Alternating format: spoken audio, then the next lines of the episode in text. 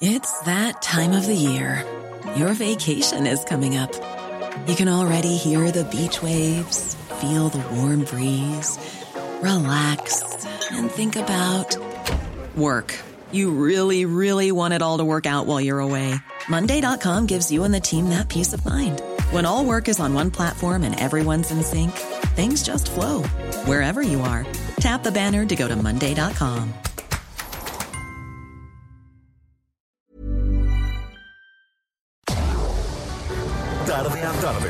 que necesitas saber de forma ligera, con un tono accesible. Solórzano, el referente informativo.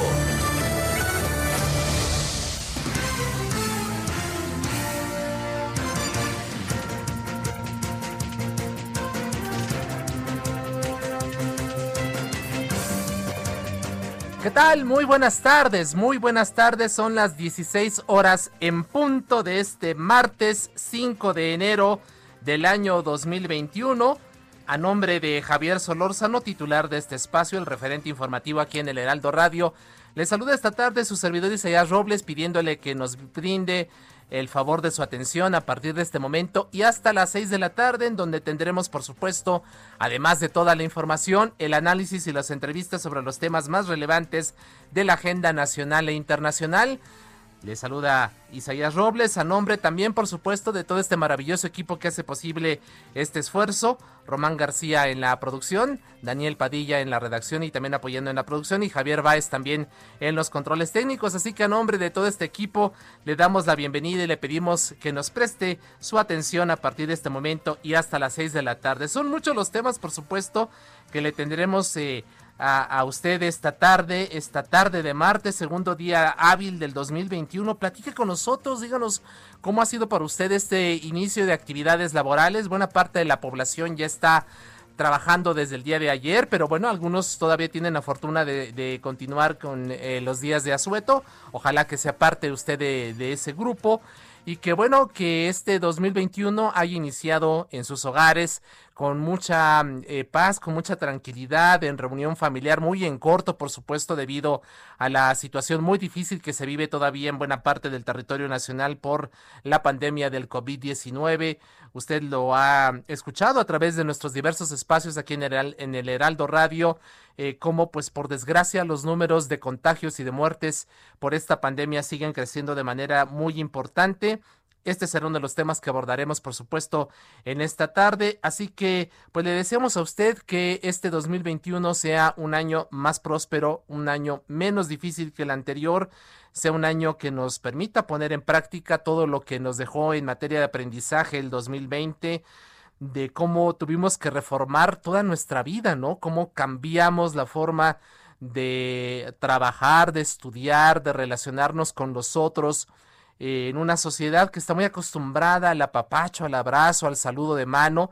Bueno, pues eh, esta situación nos ha implicado tener que alejarnos un poco sin que ello signifique el distanciamiento, ¿no? Hemos tenido pues que aprender a expresarnos de una manera distinta, a educarnos de una manera diferente, a trabajar a distancia.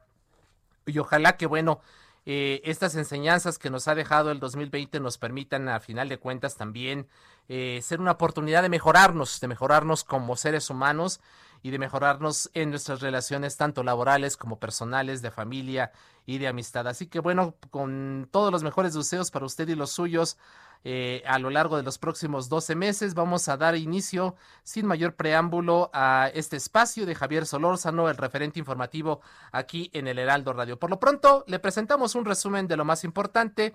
Esto es lo que usted debe saber para estar perfectamente bien enterado. Solórzano, el referente informativo. Esta mañana llegó el cuarto lote de vacunas contra COVID-19 de Pfizer BioNTech con 53.605 dosis. Del total, 44.850 llegaron al aeropuerto de la Ciudad de México, en el que fueron recibidos por el secretario de Relaciones Exteriores, Marcelo Ebrard, el secretario de Salud, Jorge Alcocer, así como el, por el secretario de Marina, el, eh, eh, el almirante Rafael Ojeda mientras que el resto, las 8.755 dosis restantes, arribaron al aeropuerto de Monterrey en Nuevo León para posteriormente ser enviadas a Coahuila. El presidente de México, Andrés Manuel López Obrador, indicó que la próxima semana podría comenzar la distribución de vacunas en todos los estados del país. Agregó que para el 11 de enero se espera la llegada de más de 400 mil dosis. Señaló que hasta ahora se ha aplicado el 82% de las más de 53 mil dosis recibidas a personal de salud de Coahuila, Nuevo León, la Ciudad de México, el Estado de México y otras entidades conurbadas a la capital. En la conferencia de Palacio Nacional, el subsecretario de Salud, Hugo López Gatel, aseguró que cuando se alcance el 20% de la cobertura de vacunación contra COVID-19 en México, la mortalidad se podrá reducir en un 80%, pero solo, le remarco, solo cuando alcancemos ese 20% que hoy por hoy se ve bastante lejano. Ayer la Comisión Federal para la Protección contra Riesgos Sanitarios autorizó la aplicación de emergencia de la vacuna de laboratorio AstraZeneca para uso de emergencias eh, contra la COVID-19 en nuestro país. México tiene un contrato de compra de 77 millones de dosis con esta farmacéutica. Se espera que las primeras, las primeras dosis lleguen en marzo. Además, un laboratorio mexicano se sumará a la parte final de la producción de esta vacuna para distribuirla en América Latina. El presidente Andrés Manuel López Obrador llamó a las autoridades de Campeche y Chiapas a abrir las escuelas, pues ambas entidades llevan varias, varias semanas perdón, en el semáforo verde. Aseguró que estas acciones podrían beneficiar a los docentes de dichos estados, que podrían ser los primeros en ser vacunados contra el COVID. La jefa de gobierno de la Ciudad de México, Claudia Sheinbaum, informó que en la capital más de 35 mil integrantes del sector salud han recibido la primera dosis de la vacuna anti-COVID de Pfizer. Anunció que en breve se abrirán nuevos puntos de recarga gratuita de tanques de oxígeno que se sumarán a los que operan en las alcaldías Iztapalapa y Gustavo Amadero. Un juzgado de la Ciudad de México concedió un amparo al ex jefe de la policía capitalina, Raimundo Collins, en contra de la orden de aprehensión en su contra como probable responsable del delito de uso indebido de atribuciones y facultades. La jefa de gobierno, Claudia Sheinbaum, aclaró que el amparo no aplica para evitar su detención. La Fiscalía de Jalisco presentó videos inéditos que muestran el momento en que personal del restaurante Bar Distrito 5 limpia el sitio donde fue atacado y asesinado el exgobernador Aristóteles Sandoval el pasado 18 de diciembre. Incluso se ve cómo retiran la alfombra del pasillo en donde se registró el hecho y una cámara de seguridad. La economía de México se recuperará de la caída prevista de 9% durante 2020, con un crecimiento en 2021 de 3.7% de acuerdo con el Banco Mundial. Esto se deberá en buena medida a una mejora en las exportaciones hacia Estados Unidos. A nivel global se estima un crecimiento de 4% en 2021 ante la distribución de las vacunas contra el COVID-19. El Consejo General del INE aprobó un mecanismo para que los partidos políticos renuncien, si así lo deciden, a sus tiempos en radio y televisión durante este proceso electoral para que sean utilizados por el gobierno federal para la difusión de acciones relacionadas con la pandemia. Diversos daños ocasionó una explosión por acumulación de gas en un inmueble de la colonia Lindavista en la alcaldía Gustavo Amadero. Al edificio de dos niveles donde está un salón de fiestas y una panadería, llegaron equipos de emergencia que confirmaron que no hubo lesionados. El alcalde de Sinacantepec, Estado de México, Gerardo Nava Sánchez, fue detenido este martes por elementos de la Fiscalía del Estado de México. De acuerdo con un mensaje emitido en redes sociales, al alcalde le fue girada una orden de aprehensión por parte de la Fiscalía de la Ciudad de México sin que hasta el momento se conozcan los cargos.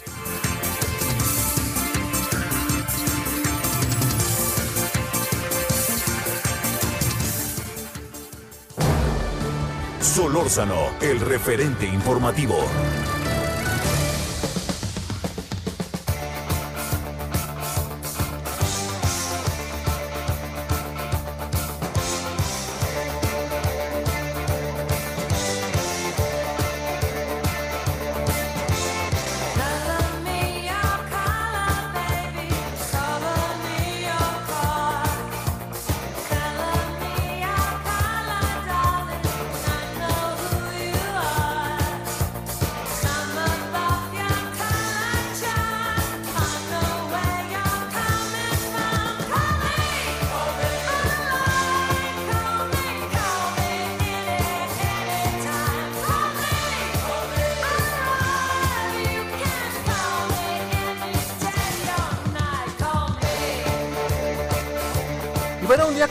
5 de enero, pero de 1950, nacía Chris Stein, guitarrista y cofundador de la banda estadounidense Blondie, de la cual estamos escuchando precisamente uno de sus éxitos más conocidos, Call Me.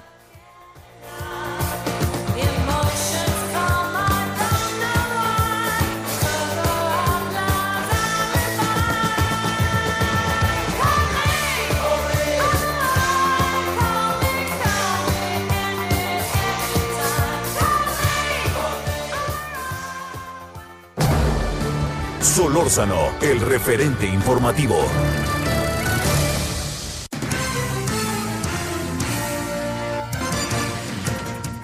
Las 4 de la tarde con 10 minutos y nos permite ir eh, directamente a la información eh, y al análisis y a las entrevistas de los temas más relevantes.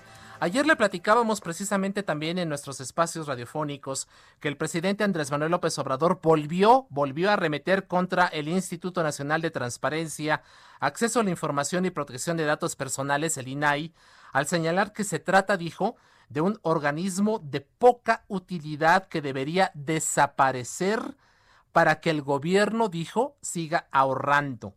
Hay organismos supuestamente autónomos, independientes, que fueron creados durante el periodo neoliberal.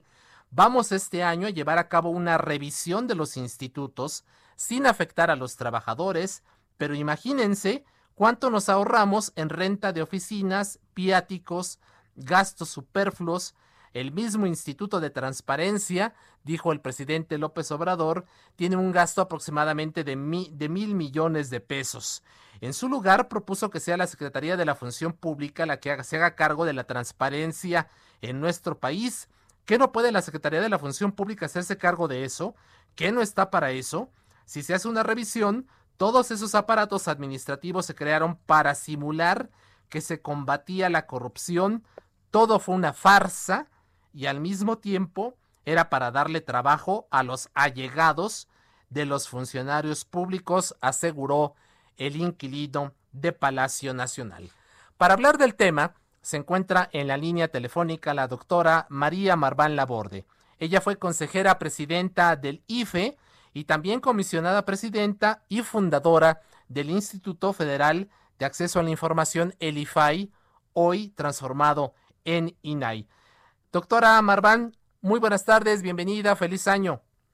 Muy buenas tardes, Isaías. Feliz año. Gracias por la entrevista. Gracias a usted y a su amable auditorio. Al contrario, doctora Marván, como siempre, un honor eh, poder conversar con usted. De entrada, doctora Marván, ¿qué le parecen estas declaraciones hechas el día de ayer por el presidente López Obrador? Pues eh, pareciera que este año 2021 el presidente tiene como un objetivo bastante claro y es precisamente la desaparición del INAI. ¿Qué le parece a usted esta advertencia lanzada desde Palacio Nacional? Bueno, me parece bastante triste.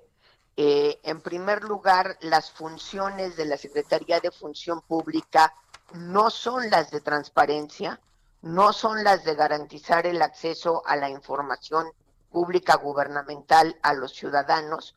Por el contrario, la Secretaría de Función Pública es también un sujeto obligado de la ley de transparencia y cuando no entrega la información es precisamente el INAI el que debe eh, intervenir para defender este derecho humano consagrado en el artículo sexto constitucional para que eh, todas las personas, eh, principalmente mexicanos y mexicanas, tengamos acceso a la información que produce nuestro gobierno. Me parece muy lamentable que crea el señor presidente que es una institución prescindible y sobre todo además que crea que tiene la autoridad para él mismo eh, desaparecerla. Afortunadamente el INAI es hoy un órgano constitucional autónomo, lo que significa que para poderla desaparecer tendrá que enviar una iniciativa al Congreso de la Unión y esto deberá votarse para que eh, así suceda. Dado que sería una reforma constitucional, tendría que obtener mayoría calificada en ambas cámaras y además, por supuesto, eh, la aprobación en 16 estados de la República. Es decir, espero honestamente que estemos muy lejos de la posibilidad de la desaparición del INAI que ha venido eh, garantizando a lo largo de 17 eh, años la posibilidad de que los mexicanos conozcamos eh, la información que produce nuestro gobierno, nuestra Suprema Corte de Justicia de la Nación, nuestro Congreso de la Unión y los propios organismos constitucionales autónomos. no es una institución para combatir la corrupción, ahí también se equivoca el presidente, eh, es una institución para eh, garantizar que la eh, función pública se hace con transparencia y se entregan los documentos gubernamentales a la ciudadanía. Esto puede ser un coadyuvante para disminuir la corrupción en el sentido de la prevención pero eh, el INAI nunca ha tenido dentro de sus funciones eh, el combate a la corrupción y creo que eso vale también la pena aclararlo. Claro. Eh, doctora Marván, yo le pediría que nos ayudara a nuestro público a recordar, recordemos que los mexicanos por desgracia tenemos corta memoria, cómo era el México de hace 17 años, antes de la existencia del IFAI, hoy INAI. Eh, cómo era la vida de un mexicano cuando teníamos deseo de conocer, por ejemplo, cuánto ganaba en su momento un presidente de la República, un senador, un diputado o cualquier otro tipo de información que hoy pues eh, es eh, accesible a cualquier ciudadano gracias precisamente a la existencia de estos organismos. ¿Cómo, cómo imaginarnos a un México sin el IFAI, hoy INAI?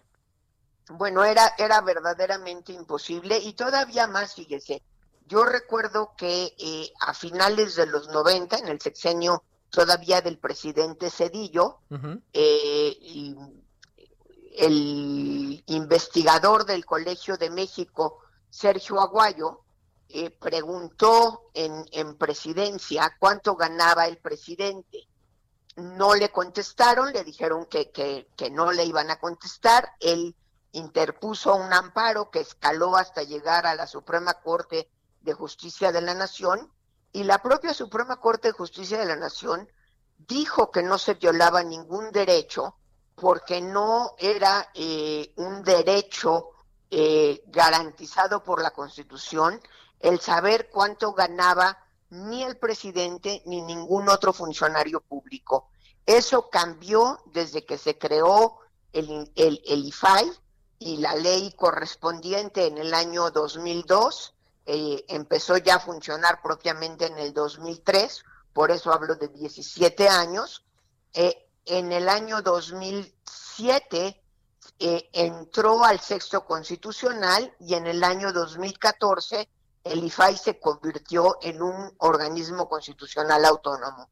Era imposible saber y conseguir documentos de contratos, saber y conseguir documentos de licitaciones, saber y conseguir documentos sobre lo que ganan nuestros funcionarios públicos, eh, la misma información del presupuesto, aun cuando el presupuesto sí era público, porque este se publica en el diario oficial, eh, no es propiamente una ley porque no la sanciona el, el, Senado, pero sí existe la obligación de publicarlo en el, en el diario oficial.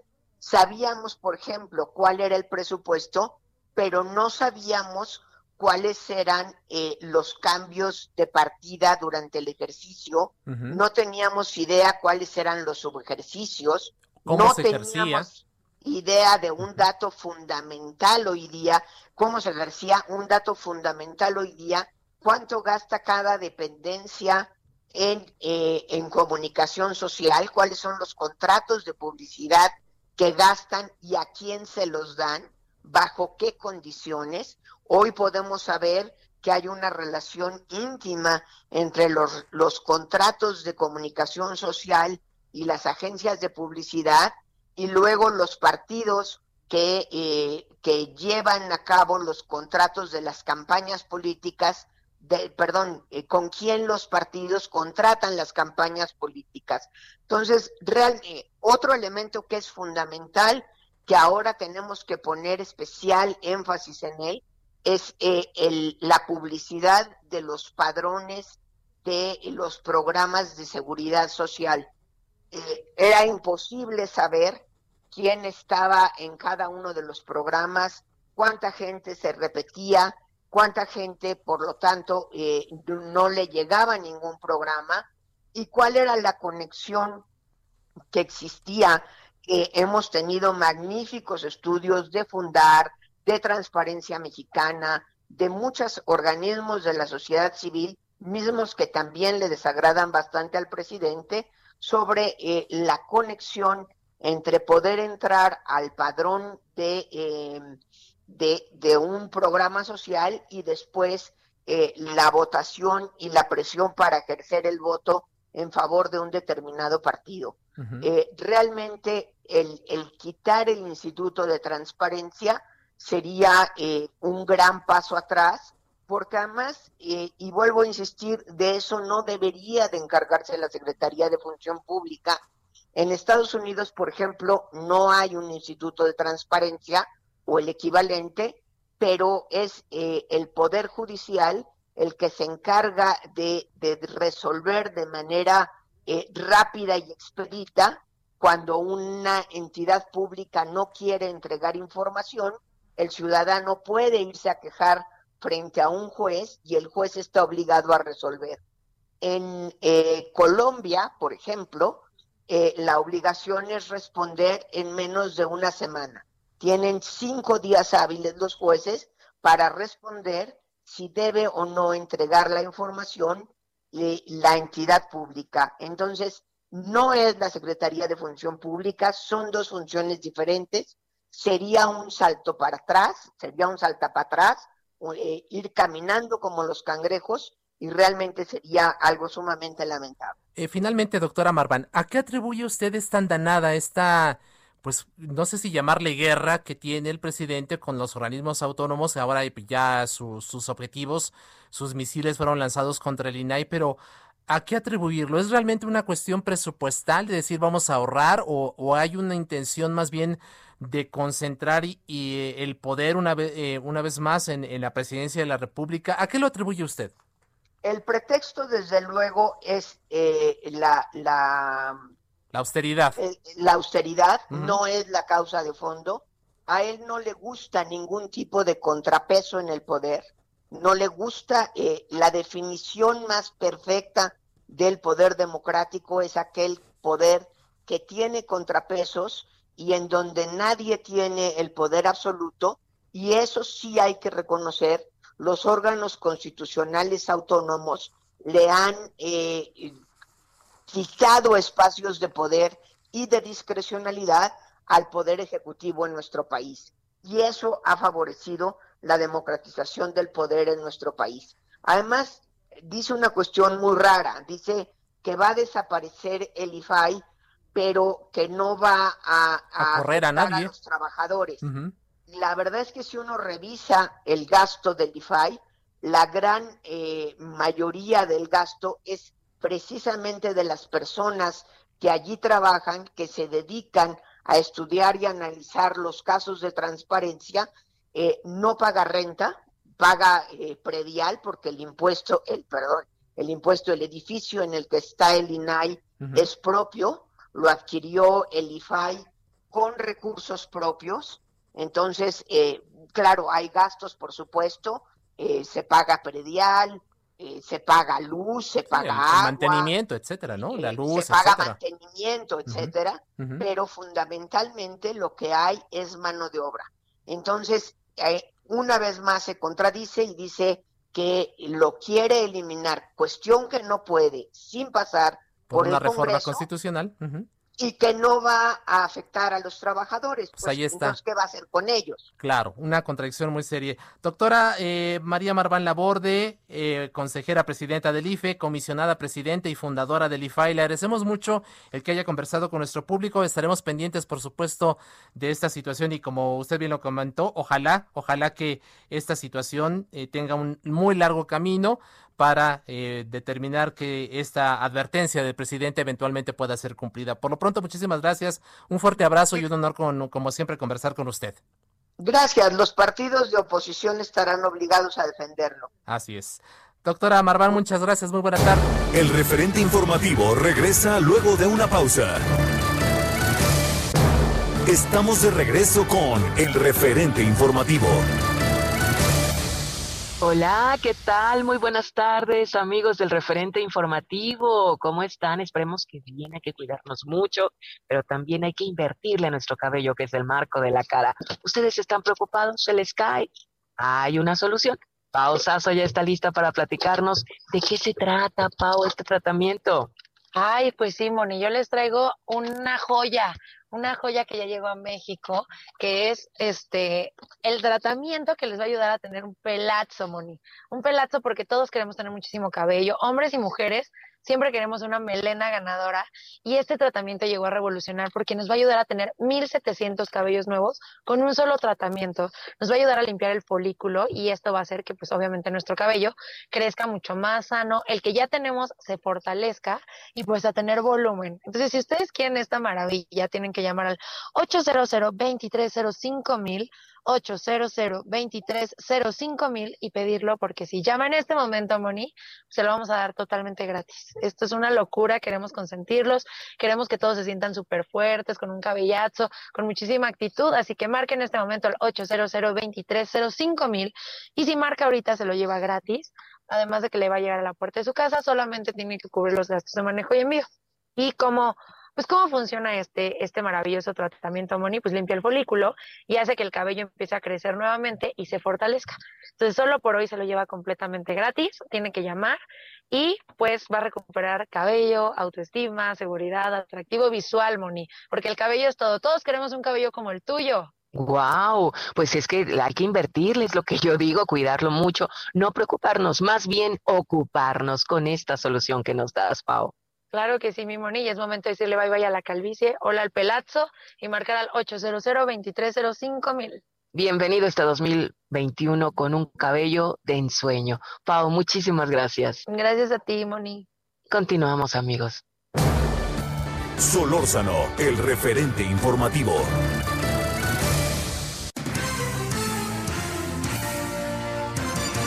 Son las 4 de la tarde con 32 minutos de este martes 5 de enero del año 2021. Estamos en el referente informativo, el espacio de Javier Solórzano aquí en el Heraldo Radio. Le comentamos en nuestro resumen informativo que hoy en la mañana el presidente Andrés Manuel López Obrador llamó a las autoridades de Campeche y Chiapas a abrir las escuelas, pues dijo, ambas entidades llevan varias semanas, varias semanas en el semáforo epidemiológico color verde. Aseguró que estas acciones podrían beneficiar a los docentes de dichos estados que podrían ser los primeros en ser vacunados contra el COVID-19. Para hablar del tema se encuentra en la línea telefónica Ricardo Cocambranis, él es secretario de Educación del Estado de Campeche, a quien agradecemos mucho su tiempo y su confianza. Señor secretario, ¿qué tal? Bienvenido, muy buenas tardes. Muy buenas tardes, seguidas, mucho gusto. Muchas. auditorio, desearle feliz un, feliz año. Igual para usted. Igual para usted, señor secretario, muchísimas gracias. Sabemos que está apurado y le agradecemos por ello eh, que haya aceptado esta llamada. Señor, ¿hay condiciones, señor secretario, para que en eh, su estado allá en Campeche los niños puedan volver a las aulas, a las clases de manera presencial? Mire, ahorita en este, el día de hoy precisamente escuchamos el, comentario del señor presidente y desde luego en Campeche hemos estado dándole un seguimiento de manera continua donde hemos reunido con el secretario de salud, con lo que son los los líderes de, los sindicatos, con lo que propiamente representan a los maestros, con los supervisores, con los directores, con todos ellos, para darle seguimiento puntual a esta parte tan, tan importante. Y desde luego eh, hemos estado tomando las decisiones más acertadas, siempre cuidando la salud de los estudiantes, la salud de nuestros docentes, del personal de apoyo, todos los que corresponden a, lo que sería en este caso el, pues el sector el sector educativo. Ante esto, eh, nosotros consideramos que todavía no son las condiciones para que se regrese a clases, a clases, porque ha habido mucha movilidad en lo que ha sido el, pues en estos estos días, las fiestas de sembrinas, y estamos viendo también cómo se ha dado el comportamiento de esta contingencia.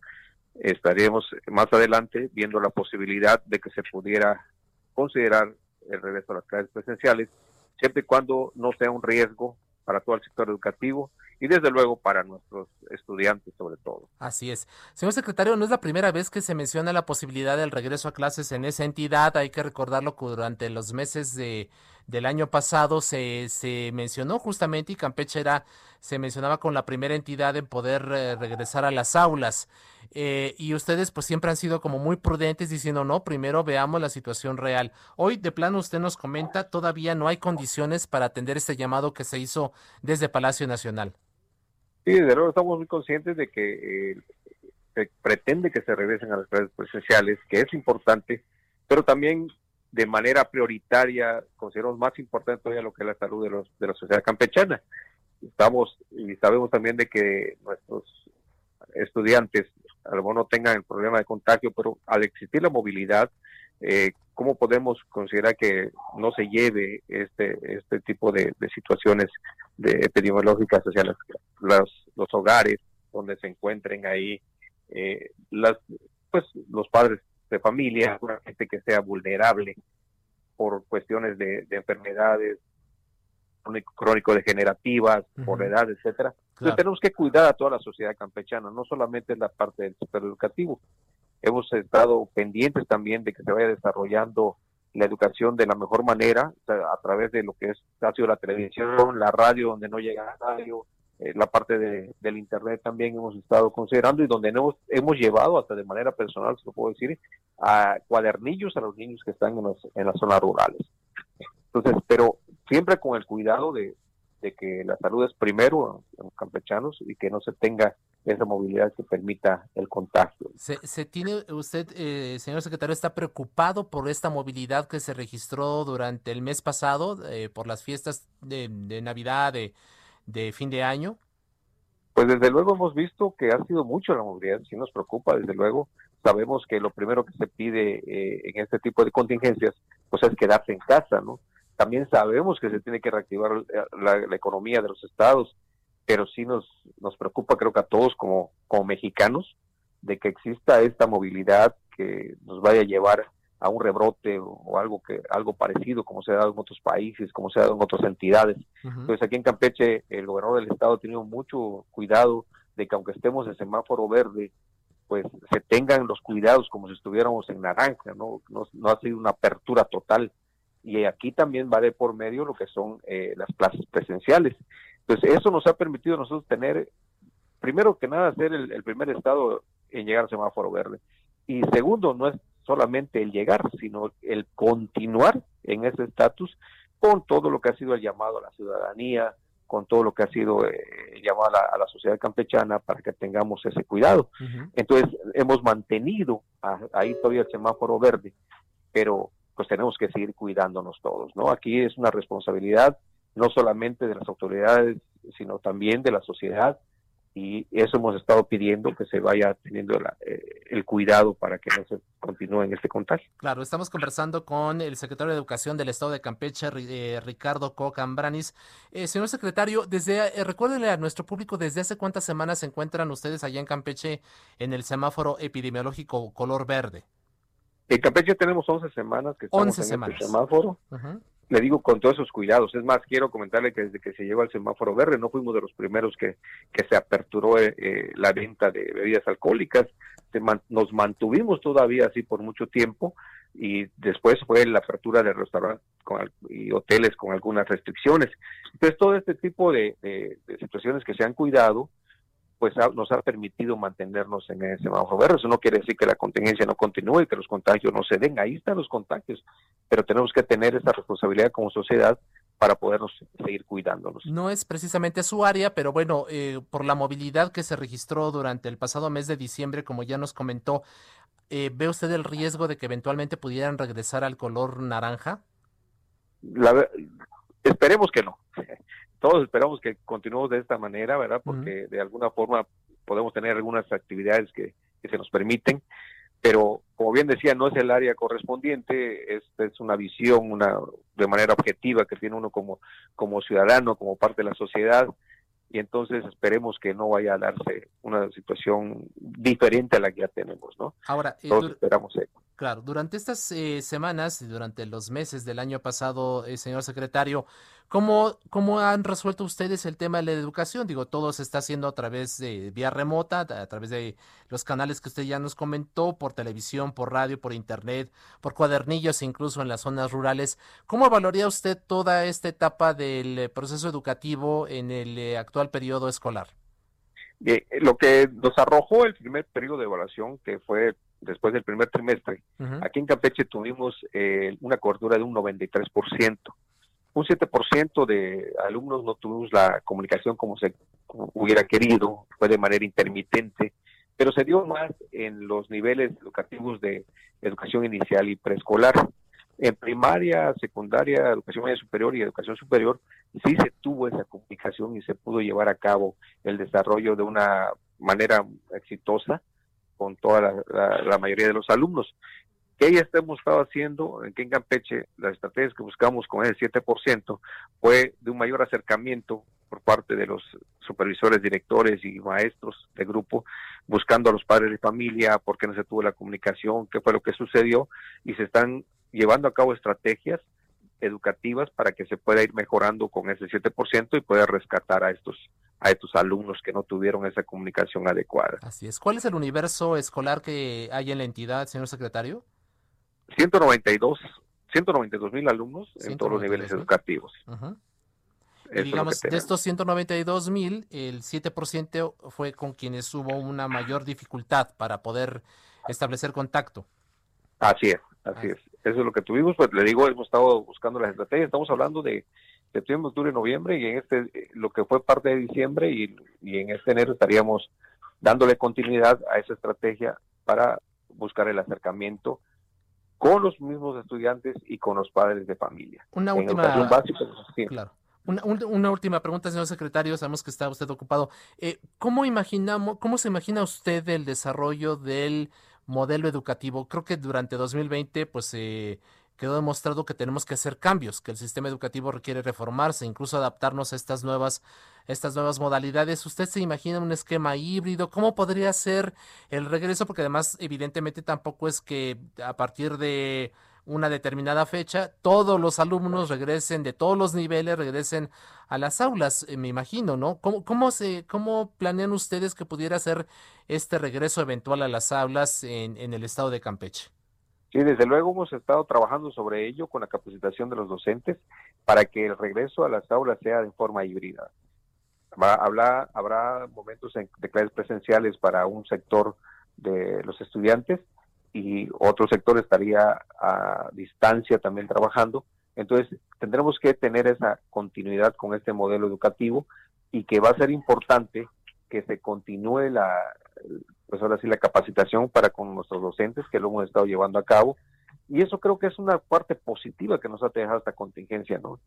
Eh, hemos dado un paso bastante importante hacia lo que es el uso de las tecnologías, hacia lo que es la parte de, de poder llevar a cabo el, el, trabajo a distancia a través de los diferentes de las diferentes herramientas tecnológicas y nuestros docentes han estado respondiendo muy bien, se ha visto el compromiso por parte de ellos y esto es algo importante que nos ha dejado.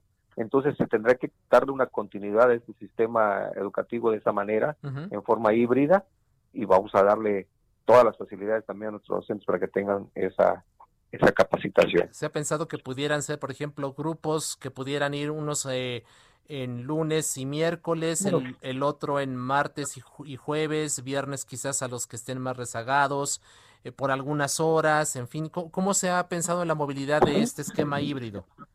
Este es un protocolo que se ha dado desde la Secretaría de Educación Pública y que nos parece eh, que es, lo que tendría que hacerse, darle la oportunidad de que vayan una parte de la población estudiantil el lunes, la otra parte el martes, como bien decía, y los siguientes días, miércoles y jueves, debería repetirlo y el viernes para darle eh, reforzamiento a aquellos que se hayan atrasado, tomando en consideración, sobre todo en lo que es educación básica, eh, la forma de aprendizaje de los alumnos. No todos son kinestésicos, no todos son auditivos, no todos son visuales. Entonces todo eso también hay que considerarlo para que se pueda tomar en cuenta y los viernes poder retroalimentar a estos alumnos. Así es. Señor secretario de Educación del Estado de Campeche, Ricardo Cocambranis, le agradecemos mucho su tiempo y su confianza para con este espacio y le agradecemos el que nos haya dado tiempo para conversar con el público del Heraldo Radio. Muchas gracias. Por lo pronto, un fuerte abrazo y feliz año. Igualmente, mucho gusto, feliz año para todos y desde luego a seguir cuidándonos. Así es, y, mantenemos la comunicación. Muchas gracias, eh, señor secretario. Un abrazo. Mucho gusto. Gracias. Pues ahí está. Lo dijo muy claramente, a pesar del llamado que hace hoy el presidente para volver a las aulas. Todavía hoy, en este momento, no hay condiciones para el regreso a clases presenciales en el estado de Campeche. Ya lo dijo el secretario Ricardo Co. Hubo mucha movilidad en diciembre. Estamos eh, pendientes pues de cómo esto eventualmente pueda afectar el número de contagios en, en la entidad. Así que por lo pronto no le dice ya el secretario de Educación de Campeche al presidente López Obrador. Solórzano, el referente informativo.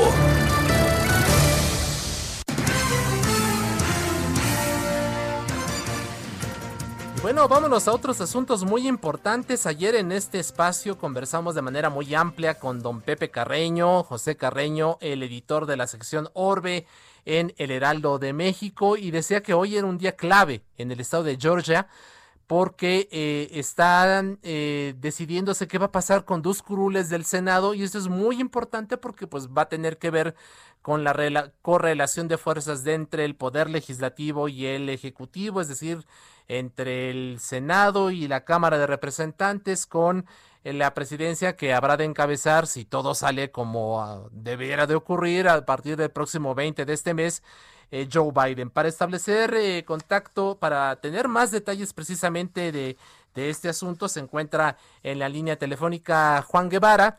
Él es director de Now Media y, pues, nos va a dar detalles precisamente de todo lo que está ocurriendo allá. Juan, bienvenido, muy buenas tardes, feliz año, un enorme abrazo. ¿Cómo estamos, Isai? Muy, muy buenos días. Bueno, buenas noches, perdónenme, estoy viviendo en otro país. Pero bueno, ahí les va, fíjense, una cosa muy importante. Dentro de una hora y trece minutos, las casillas en, el estado de Georgia cierran.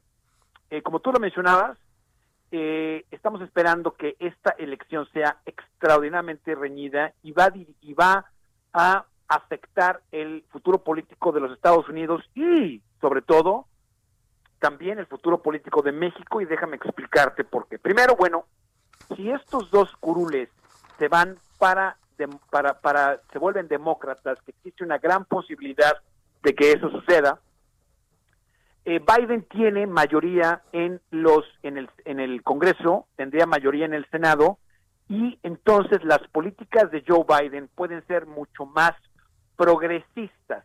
Se puede manejar más un tema de inmigración, se puede manejar un tema más demócrata, que vaya con la agenda demócrata. Si esto no sucede, lo que va a pasar es que eh, los republicanos terminarían con 51 curules del Senado, los demócratas eh, terminarían con 50 y hay que recordarle a nuestra audiencia que se requieren 51 para poder tener mayoría, o sea, tendrían una mayoría de uno. Esto cambia la agenda del presidente electo Joe Biden, o sea, cambia la agenda y al cambiar la agenda, pues la política de inmigración, la política de un cambio eh, con las relaciones este, que existen en México eh, con nuestro país, pues obviamente cambia. Esto es muy, muy importante porque a veces en México pensamos que las elecciones en Estados Unidos pues no tienen una, una, una injerencia importante. En este caso sí. También hay que mencionar que a Joe Biden no se le ha olvidado que el presidente López Obrador se tardó y, e hizo el reconocimiento de que era el presidente electo el mismo día que lo hizo Rusia. Es decir, estamos en esa misma categoría. Y que, pues, existe una relación cercana entre Rudy Giuliani eh, eh, Donald Trump y obviamente el, la, la, administración del presidente López Obrador. Entonces, pues a Joe Biden esas cosas no se le olvidan y hay de buena fuente te puedo decir que pues Joe Biden estaba eh, pues hasta cierto punto sorprendido de que México, socio comercial de los Estados Unidos, pues no haya sido de los primeros en dar el visto bueno, ¿no? Eso es importante. Ajá. Entonces, ¿qué podemos esperar hoy en la noche? Bueno, las casillas se cierran en una hora, once minutos, siete segundos. La, la, la, se, se, la gente en lo particular, los electores, están confiados en que los resultados van a ser legítimos, cosa que no le gusta al presidente Trump. Y con todo lo que ha hecho el presidente Trump con las últimas grabaciones que salieron publicadas por el Washington Post, en donde le obligaba prácticamente al secretario de Estado de Georgia el encontrar 11.780 votos para revertir la elección en Georgia, pues eso le está afectando a los, a los republicanos, está afectando la relación que tiene Donald Trump con el Partido Republicano y el Partido Republicano en este país está perdiendo una credibilidad porque parecería, se, parecería que es el partido de Donald Trump en lugar de un, de un partido político eh, que representa a los electores eh, en este país. Además que la pandemia le ha afectado muchísimo a la economía, una, una cosa muy importante, y parte de las medidas que quiere eh, Joe Biden implementar para poder rescatar la economía tienen mucho que ver con la mayoría del, del, del, Congreso y del Senado. Ayer yo escuchaba a, nuestro compañero eh, eh, Salvador García Soto en su emisión en la noche, en donde las remesas en el país de México subieron casi un 11% en los Estados Unidos en el 2020, en el 2019. Entonces, estamos esperando que si existe una recuperación más rápida de la economía en Estados Unidos, pues todo ese, todo este tipo de remesas van a subir a México, van a, van a seguir fluyendo a México. Y eso depende muchísimo de lo que exista en la elección del día de hoy. Entonces, hay que estar muy, muy informados en el Heraldo de lo que va a estar sucediendo, porque estas elecciones, en lo particular, tanto las elecciones presidenciales como el futuro del Congreso y el Senado de este país, tienen una inferencia directa en lo que sucede en la vida de todos los mexicanos. Juan Guevara, eh, no sabemos que no tienes una bola de cristal, pero como eres un analista muy crítico, muy con, datos, pues de ya nos estás relatando lo que lo que se está viviendo y la importancia de lo que está ocurriendo en estos momentos en, allá en Georgia. Eh, ¿Tú qué prevés? ¿Tú crees que sea más probable que estas dos curules vayan hacia los demócratas que hacia los republicanos? ¿Qué podemos esperar? Mira, lo que, lo que podemos asumir, no necesariamente esperar, porque obviamente pues nadie esperaba muchas cosas de esta elección, pero fíjate, déjame decirte algo. Eh, eh, tres millones de votos, ¿sí? Llegaron por correo en este momento a, la, a, Georgia. Es decir, están contando ya votos que se enviaron por adelantado. Acuérdense que en este país se permite hacer eso. Así es. ¿Sí? La mayoría de los votos que se mandan por adelantado, ¿sí? Eh, son votos que tiene mucho que ver con eh, los demócratas. Los demócratas les gusta votar por adelantar, ¿sí? Como que dejarlo terminado y listo.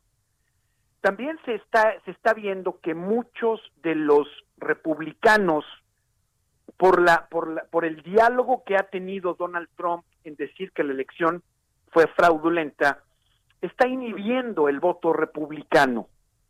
Entonces, la, lo que, ¿qué es lo que te quiero decir? Los datos duros es que hay más votos en este momento por los demócratas a este momento precisamente porque se enviaron por correo con anticipación y el discurso de Donald Trump ha estado inhibiendo el voto el, voto republicano. Si eso se mantiene y no es una bola de cristal, porque no no soy adivino, la verdad es que nos iría mucho mejor si fuéramos así. eh, Sí, eh, si, si seguimos esa tónica, pudiera esperarse, ¿sí? Que eh, los demócratas ganaran Georgia, por dos razones. Uno, porque Joe Biden ganó Georgia, es decir, ganó el estado de Georgia en la elección presidencial. Y normalmente las elecciones presidenciales siguen, o más bien son un, predicen lo que puede ser en la elección de este tipo, que es una elección de Senado. Así es. Esa es una. Y la otra, que el discurso de Donald Trump ha inhibido el, el discurso republicano, el, el, el, votante republicano, porque creen, ¿para qué voy a votar si de todas maneras la elección fue fraudulenta, que es lo que ha dicho Donald Trump? Y eso está afectando al, al, Partido Republicano. Entonces, si todo eso se cumple, que es lógico, no, no podemos decir si, si se va a cumplir o no, pero es la lógica que estamos haciendo, pudiéramos hablar de que mañana estuviéramos viendo un, un Congreso y un Senado mayoría con mayoría eh, demócrata, y eso pudiera definitivamente cambiar, como les digo, las políticas exteriores de Estados Unidos con México. Así es. Juan Guevara, muchísimas gracias. Estamos pendientes, estamos atentos de lo que ocurra, que es muy importante. Muchas gracias, como siempre. Un abrazo, gracias. Un abrazo, él es periodista de Now Media News. Hacemos una pausa y volvemos en el referente informativo El Heraldo Radio y Javier Solórzano.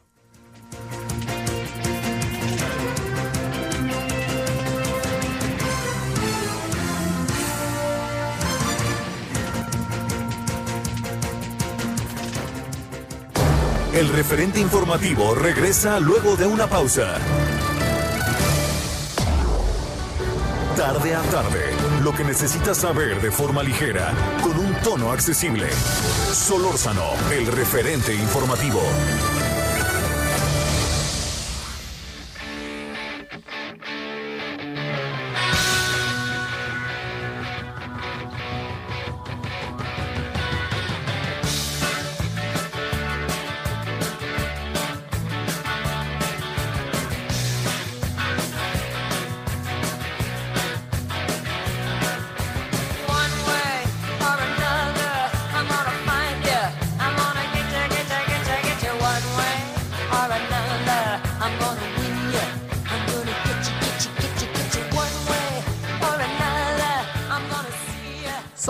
Las 5 de la tarde en punto. Estamos entrando en esta segunda hora del referente informativo, el espacio de Javier Solórzano en el Heraldo Radio. Y es martes 5 de enero del año 2021. A nombre de él y de todo el equipo maravilloso que hace posible este esfuerzo, le saluda esta tarde su servidor Isaías Robles. Y bueno, como al inicio, pues estamos poniéndole música a nuestra producción. Nos está regalando la música del grupo Blondie un día como hoy, pero de 1950, un 5 de enero de 1950, nacía Chris Stein, guitarrista y cofundador de esta banda estadounidense, y estamos escuchando One Way or Another.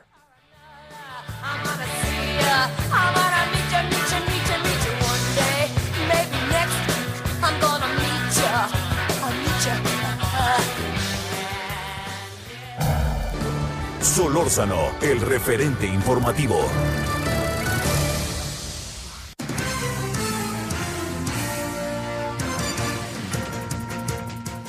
Bueno, muchas gracias por estar con nosotros. Le pedimos que siga eh, sintonizándonos durante los siguientes 60 minutos en donde tendremos más información, entrevistas y análisis sobre los temas de la agenda nacional e internacional. Y uno de ellos, por supuesto, tiene que ver con el tema de la vacunación contra el COVID-19 que en esta primera etapa se está aplicando a personal médico. Esta mañana, como le informamos en nuestro resumen informativo, llegó el cuarto lote de vacunas contra COVID-19 de la farmacéutica Pfizer con 53.605 dosis. La mayor parte de ellas se quedaron aquí en la Ciudad de México y otras 8.755 eh, se enviaron a Monterrey para posteriormente ser enviadas a Coahuila, donde se están iniciando ya también los procesos de vacunación y el presidente López Obrador indicó que la próxima semana podría comenzar la distribución de vacunas en todos los estados y dijo que para el 11 de enero se esperan otras 400 mil dosis. ¿Qué está pasando? Con el personal médico que debiera estar recibiendo ya esta vacuna. Estamos hablando del personal, médicos, enfermeras, que están en la primera línea de batalla para enfrentar el COVID. Para hablar del tema se encuentra en la línea telefónica del referente informativo Rafael Soto, enfermero del IMSS y uno de los voceros de la Unión Nacional de Trabajadores por la Salud. Eh, ¿Qué tal, eh, Rafael? Bienvenido, muy buenas tardes, gracias por tu tiempo y confianza. Buenas tardes, Isaías. Gracias a ustedes por el espacio. Un placer. A ver, platícanos, ¿qué está pasando con el tema de la vacunación? ¿Está siendo efectivamente el personal de primera línea en la batalla contra el COVID el que está recibiendo estas primeras dosis? ¿Qué nos puedes relatar de lo que está pasando allá en los hechos, eh, en, la, en, en todos los centros eh, en los centros de salud? Pues mira, a través de la red de contactos que hemos formado en la Unión Nacional de Trabajadores, tenemos eh, un pulso directo de lo que pasa ahí, en la línea, en la trinchera, con trabajadores de por lo menos 17 estados y, en el área metropolitana, pues es donde más hay eh, trabajadores de la Unión y que nos, nos vía redes, Facebook, WhatsApp, nos contactan cuando algo eh, pues no funciona como debiera ser. La semana pasada hubo bastante desorden, hubo mucho caos. Eh, queremos atribuirlo a que pues, eran las primeras 46 mil vacunas.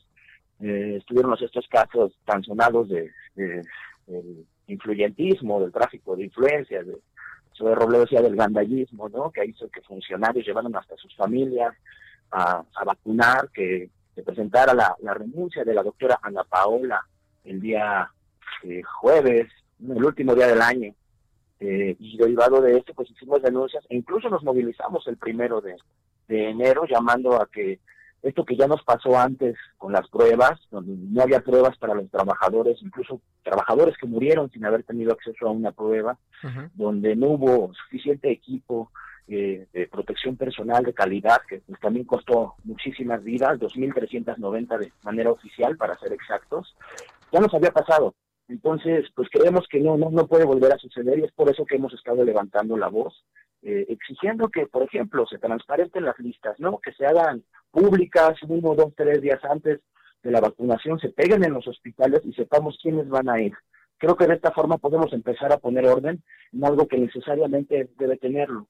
En vez de eso, eh, pues, la, la, la, misma institución, el INSS, la directora, han desacreditado las protestas de los trabajadores han tratado de decir que no existimos, que, son pequeños grupos como que quieren causar desorden. No va por ahí el tiro, no, no, no somos detractores del gobierno, no queremos confrontarlo, al contrario, queremos señalar donde las cosas no están bien para, pues para parar la simulación y la improvisación que ha caracterizado gran parte de la estrategia sanitaria que se ha adoptado a lo largo de estos meses y que nos tiene la terrible condición de pues que estamos por encima del 83%, decía ayer este eh, Sheinbaum eh, eh, en la ocupación de, de las camas en el área metropolitana. Así es. Eh, Rafael, eh, platícanos, si, bien como tú lo has descrito y, a través de, nuestros distintos espacios aquí en el Heraldo Radio lo hemos, hemos dado cuenta de ello, ha habido desorden y caos en estas primeras semanas de vacunación. ¿Tienes un dato de, de cuántos efectivamente, cuántos médicos y enfermeras ya han recibido esta vacuna hasta el momento? Eh, estábamos leyendo hace rato, subió el eh, secretario López Gatel una eh, encuesta, no la tengo ahorita la mano lamentablemente, eh, decía que somos el doceavo país que más vacunas ha aplicado, nada más que éramos el penúltimo en el porcentaje según la población, algo así era del 0.03%. No es nada, no es nada, realmente digo, yo, yo entiendo que es un proceso gradual, sistemático, eh, pero lo que ha habido son muchas fotografías, a lo que nos hemos venido acostumbrando, mucha propaganda, mucho, mucho aplauso, mucha medalla, mucho minuto de silencio, eh, pero que desafortunadamente, pues eso no, no, no remedia la, realidad. Somos, yo estoy seguro, dijo el presidente hace una semana, 750 mil trabajadores de la salud, yo creo que somos más, porque tan solo en el INSA hay 438 mil, en la Secretaría de Salud 390 mil, en el ISTE son arribita de 100 mil, a esto hay que sumarle los del ejército, al personal de salud del ejército, los privados, yo creo que somos más de un millón. Entonces, aún suponiendo que las 46 mil vacunas se hayan aplicado a personal de salud, no sería ni el 5% de, de, de lo que, del total. Entonces, pues yo creo que lo que se ha podido vacunar es una cantidad mínima, que tiene que ser, porque pues esto va a ir llegando gradualmente. Y entonces llamamos a que la forma, eh, a que se mejoren las formas, a que se pare el desorden, a que se pare la simulación, que insisto, ya nos cobró eh, 180 y, bueno, son 182.246 contagios entre los trabajadores de la salud. Eh, en ambos rubros, muertes y contagios de trabajadores, estamos en primer lugar.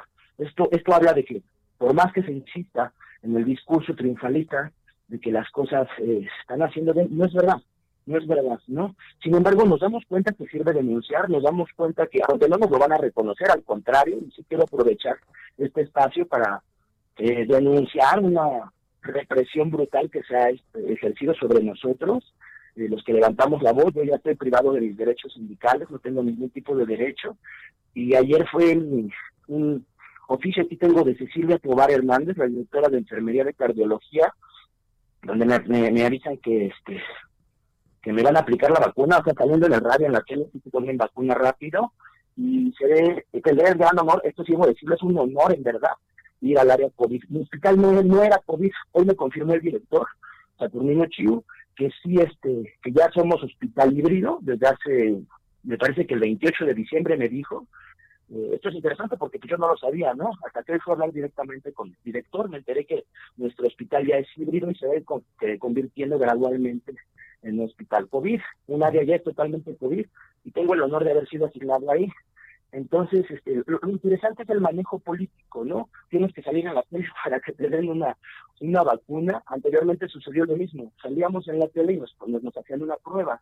El problema todos los que no pueden salir en la tele, los 77 mil trabajadores eh, que no tienen base y que son enviados al frente eh, y están en la cola ¿no? de las vacunas. Es lo que queremos evitar y estamos seguros que denunciando lo vamos a ir logrando. Así es. Rafael, ya nos dijiste que uno, uno de los mecanismos que ustedes están proponiendo para transparentar, para evitar influyentismo, para evitar el gandallismo, como propio director del IMSS, eh, eh Robledo, anunció, sería transparentar las listas. ¿Qué otros mecanismos creen ustedes que podrán contribuir pues para garantizar que las vacunas estén llegando a quienes deben recibirlas?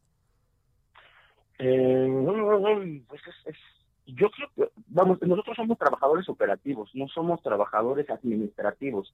Estamos eh, pues, en la operación. Entonces, de, momento lo que se nos ocurre es eso, ¿no? Acabar con la opacidad, porque van camiones en la mañana y llevan a los, a los, a los que van a ser vacunados a, a, los centros de vacunación pero no se les avisa creo que que un día antes a la mayoría quienes van a ir, o sea, no, no, esto ha generado desastre, ¿no? Que cuando ven que se va un jefe, pues muchos subalternos dicen, pues yo también voy, a, me, me ha de tocar, y por eso está hecho un desastre el ejército allá. Bueno, no saben qué hacer con las listas que están mal hechas. Sí, eso, la primera es eso, que se hagan públicas uno, dos, tres días antes y se peguen en todos los hospitales eh, y esto garantizaría que si tú ves a alguien que es un jefe, que es un directivo, pues le digas, oye amigo, no te toca, ¿no? Yo creo que la misma pena haría que no, no, no, no, no se le permitiera a un, no le corresponde eh, hacer uso de, las dosis que en este momento son mínimas y en verdad tienen que ser usadas para los que están en el frente, ¿no? Eh, creo que esa es ahorita de momento la sugerencia. Estaremos trabajando más propuestas. mañana incluso nos vamos a volver a movilizar eh, mañana 6 de enero, Día de la Enfermera, que por decreto ya no lo va a hacer. Pero aún así vamos a aprovechar la fecha y estaremos haciendo una pequeña movilización de poca gente, porque entendemos que no se pueden juntar masas, pero eh, habrá una caminata hacia eh, eh, Palacio de Gobierno a las 11 de la mañana. ¿En, ¿En dónde, perdón? ¿Nos puedes precisar el dato? Claro, sí, será este será una caminata hacia hacia el Palacio de Gobierno que dará inicio a las 11 de la mañana.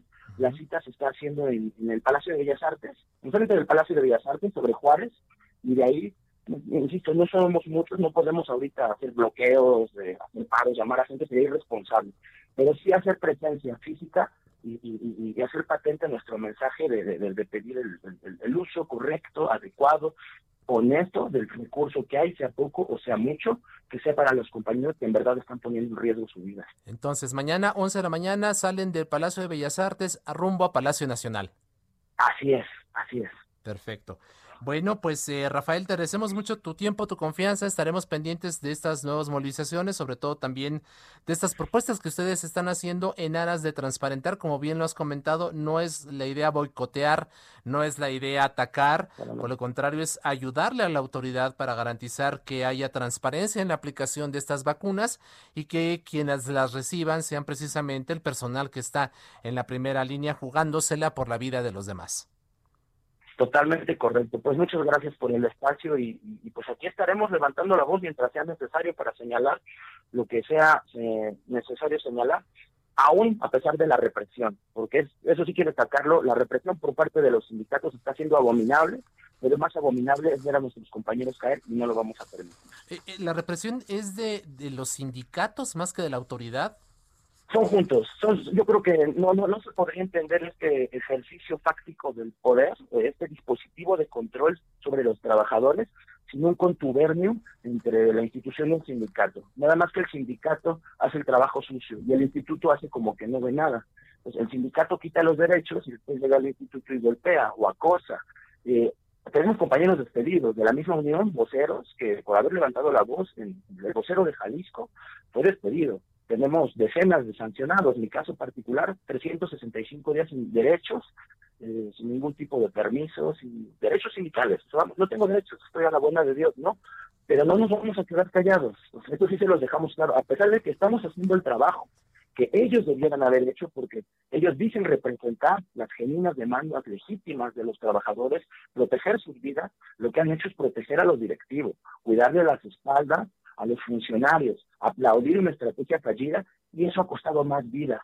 Entonces, es, abominable en verdad el trabajo de los, del sindicato, particularmente del Sindicato Nacional de Trabajadores del Seguro Social, un sindicato charro, primista, panista, después, y ahora pretende ser moreno, lo tienen de rodillas haciendo lo que se le pida, eh, con tal de que las bases estén tranquilas, no se movilicen, eh, y su frase clásica es trabaja con lo que hay y cállate. Así es. Rafael Soto, enfermero del IMSS, uno de los voceros de la Unión Nacional de Trabajadores por la Salud. Agradecemos mucho el que hayas conversado con el público del Heraldo Radio. Muchas gracias, muy buena tarde y estamos pendientes.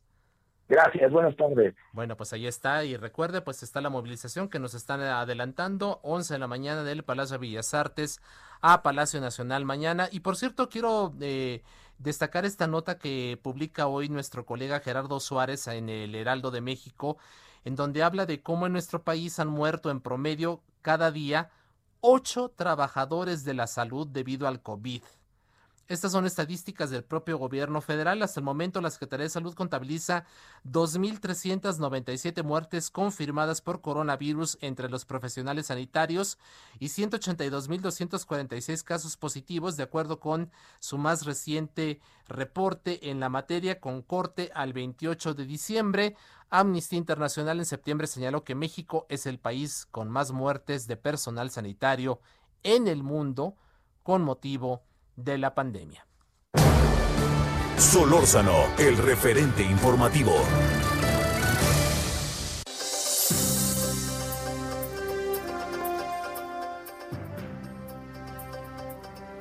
Y bueno, se encuentra ya en la línea telefónica eh, Francisco Nieto, eh, nuestro colega reportero de el Heraldo Media Group, quien todos los días, desde muy temprano, allí de madrugada, va a Palacio Nacional para cubrir la mañanera, la conferencia de prensa de Andrés Manuel López Obrador. Pero Paco, ayer, ayer estábamos escuchando a The Doors, hoy estamos escuchando a Blondie porque un día como hoy, 5 de enero de 1950, nacía Chris Stein, guitarrista y cofundador de esta banda estadounidense. ¿Te gusta Blondie, Paco?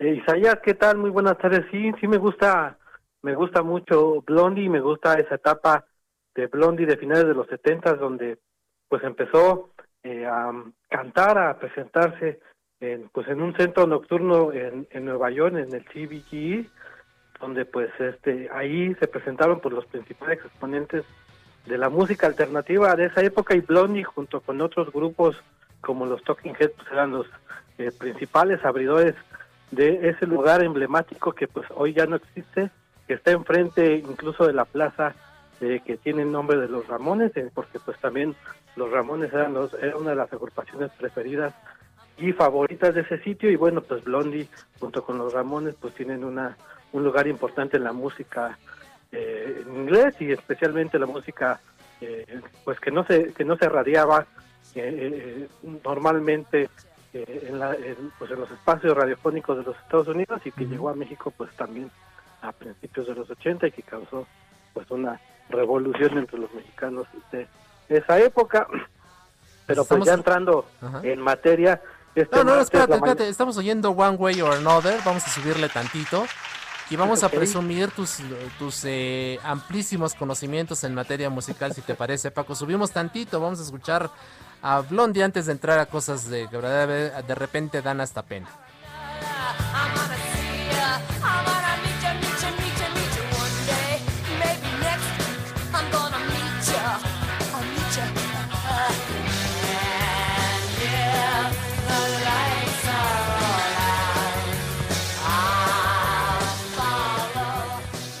Favorita de Blondie, Paco?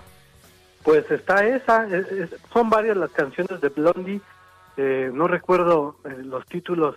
Call Me, por este ejemplo, Call Me. Es correcto. Atomic, yo creo que es una de las, de las canciones emblemáticas que incluso sale en la película de Transporting, eh, cuando pues están persiguiendo los... cuando entras más bien a un, a un bar y donde pues empiezan a escuchar estos grupos, estos jóvenes, la música electrónica que en los 90 empezaba a sonar en el Reino Unido, ellos venían de Escocia, entonces pues escuchaban en Londres esta música nueva que les llamaba la atención, pero estaba atrás de ellos estaba sonando pues Atomic de Blondie y también pues eh, una de las canciones más importantes de este grupo Isaías. Así es, ya, ya estamos fondeando, ya nuestra producción está colocando precisamente Atomic, parte de la historia discográfica de esta, de esta banda estadounidense fundamental Blondie. Así que ahí está Atomic también. Vamos a escuchar unos segunditos esta rola.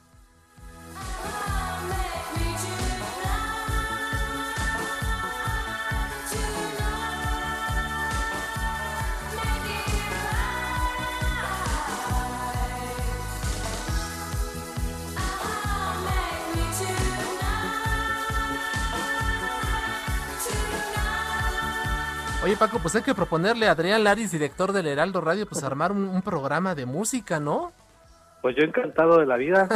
y también pues empezar, empezar también a hablar de del rock en español, no solamente del mexicano, sino del rock en español, que ah. también fue muy importante pues para nosotros, para ti, para mí, y que pues que todavía tiene mucho que decir.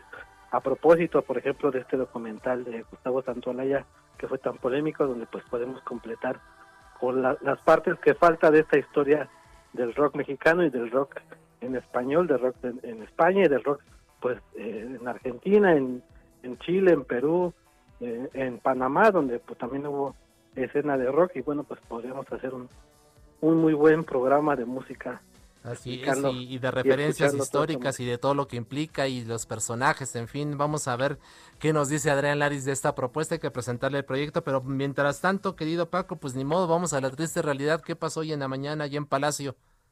Pues mira, este martes la mañanera estuvo dedicada en su totalidad a, la salud y se transmitió la entrega del cuarto cargamento de más de 50 mil dosis de la vacuna anti-COVID-19 el presidente López Obrador estuvo acompañado del subsecretario de Salud Hugo López Gatel, quien dio detalles del plan de vacunación y afirmó que cuando se llegue al 20% de la vacunación se podrá reducir un 80% la mortalidad. Explicó que de acuerdo pues, con distintos análisis eh, de grupos técnicos, de asesores, eh, pues este eh, se podría lograr que pues que baje sustancialmente este eh, esta etapa de mortalidad que hoy estamos viviendo a pues a, más de un 80% cuando pues se logre el 20% que podría ser esto pues en los meses de abril y mayo eh, cuando ya se pueda llegar a este porcentaje del 80% de, de evitar que se muera tanta tanta gente. El presidente pues también explicaron sobre la etapa de vacunación para eh, que va a empezar después de que se vacunen a los médicos y a todo el personal médico le explicaron que va a haber una brigada, que se están alistando ya brigadas con eh, funcionarios públicos, estarán eh, 120 mil eh, servidores públicos y voluntarios trabajando en estas brigadas para poder iniciar con la vacunación de los adultos mayores en las distintas regiones y zonas apartadas del país, de modo que pues eh, son eh, 10 mil centros integradores donde estarán trabajando estas brigadas, las brigadas estarán conformadas por 12 personas, de que destacan pues estas personas que trabajan y que promueven los, los, los programas sociales del presidente López Obrador, pero también estarán acompañados de las Fuerzas Armadas y del personal médico que estarán pues eh, eh, haciendo este eh, plan de vacunación. Y ya en la recta final de la conferencia el presidente se enlazó en videoconferencia a los aeropuertos de Monterrey y la Ciudad de México donde llegaron pues las nuevas las nuevas vacunas. Se trata de 1.755 dosis que se quedaron en Coahuila o que están llegando a Coahuila, a Coahuila y 40.850 que se quedarán en la Ciudad de México. Y bueno, además se anunció que el 11 de enero salen para México también eh, 436.000 dosis, las cuales estas pues se comenzarán a distribuir no solamente en, en, en, en en Saltillo y en la Ciudad de México, sino también ya se estarán repartiendo por todas las entidades de la República Mexicana. Pues fue de lo más importante que sucedió el día de hoy, Isaías. Así es, Paco, muchísimas gracias, estamos pendientes, un enorme abrazo. Hasta luego. Y nos vamos ahora hasta Michoacán. Charbel Lucio, ¿qué está pasando por allá con el COVID y los hospitales? ¿Qué tal? Buenas tardes. Eh, les platico que en Michoacán, tres hospitales del Instituto Mexicano del Seguro Social, que se ubican en Morelia, en el, municipio de Charo y en La Piedad, ya sobrepasaron el total de su capacidad para atender a enfermos de coronavirus. Ante esta saturación, uno de los hospitales tuvo que ampliar el número de camas para así eh, poder recibir más pacientes con complicaciones desarrolladas a partir de esta enfermedad. La representante del IMSS en Michoacán, María Luisa Rodea Pimentel, informó que el Hospital General número 83, ubicado en Morelia, inicialmente le fueron asignadas eh, 115 camas exclusivas para la atención de COVID, pero a partir de ayer ya se le otorgaron otras 72 camas extras para pues seguir dando la atención. Otro hospital que ya está a punto de llegar a su límite es el, Hospital de Zamora, eh, que pues cuenta con 24 camas y ya está al 95% de ocupación. Ante este panorama, la funcionaria alertó que además de estos espacios para enfermos de COVID, los hospitales tendrán que necesitar ahora mayor recurso humano y más. El referente informativo regresa luego de una pausa. Estamos de regreso con el referente informativo.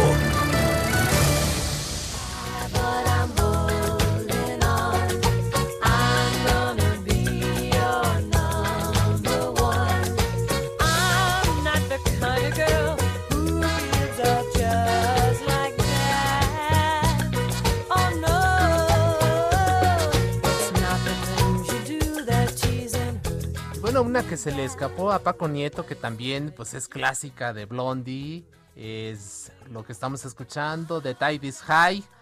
O un día como hoy, pero de 1950, nacía Chris Stein, guitarrista y cofundador de esta banda estadounidense Blondie.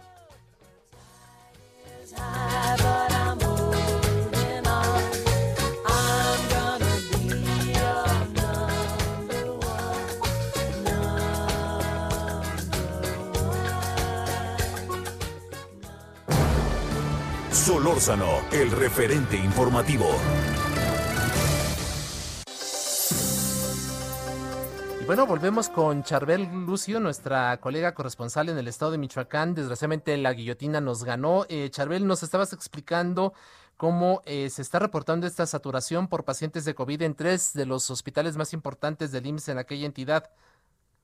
Así es, ya eh, a punto de que sean cuatro los hospitales del IMSS ya saturados en Michoacán y bueno, ante este panorama, las autoridades del IMSS eh, pues se encuentran preocupadas porque además de espacios para colocar a los enfermos de COVID-19, pues también se empieza a necesitar mayor recurso humano y material, eh, principalmente oxígeno, sedantes y medicamentos, que también además ya aumentaron su costo considerablemente ante la alta demanda. Ese es el reporte desde Michoacán. Pues hay una situación bastante grave. ¿Cómo está actualmente las cifras, Charbel, de contagios y de hospitalizaciones? Pues vamos arriba de los 30 mil casos confirmados. Pues sí, siendo Morelia, Morelia es eh, pues el epicentro actual de la epidemia, incluso eh, pues debido a este aumento considerable que se dio pues con los festejos de Navidad, eh, las posadas, Año Nuevo. Exacto, la, autoridad, las autoridades de Michoacán determinaron una serie de medidas de cierres parciales de establecimientos, tanto esenciales como no esenciales, y el cierre total de estos los días jueves. Ahí está la situación. Muchas gracias, Charbel. Un enorme abrazo. Cuídate, por favor. Seguimos pendientes. Muchas gracias. Y del estado de Michoacán nos vamos ahora a Jalisco. Allí en Guadalajara se encuentra Mayeli Marascal, quien también eh, nos está informando de eh, pues algunas eh, situaciones que tienen que ver con la saturación también de hospitales allí en Jalisco. Mayeli, ¿qué tal? Bienvenida, muy buenas tardes. Hola, ¿qué tal Isaías? Muy buenas tardes. Buenas tardes a todo el auditorio.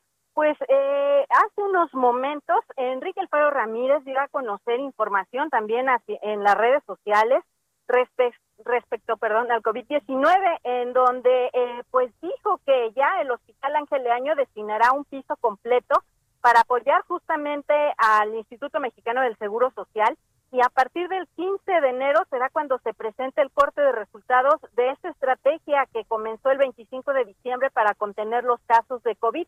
Y es que justo el día de hoy también eh, otro miembro de su gabinete, Alejandro Guzmán Larralde, el coordinador de desarrollo económico, pues eh, comentaba que los casos que se encuentran eh, reportándose en estos momentos atendían a contagios previos justamente a las medidas de contención. Estas medidas de contención, repito, se empezaron a aplicar a partir del 25 de diciembre y se tiene contemplado que concluyan el 10 de enero.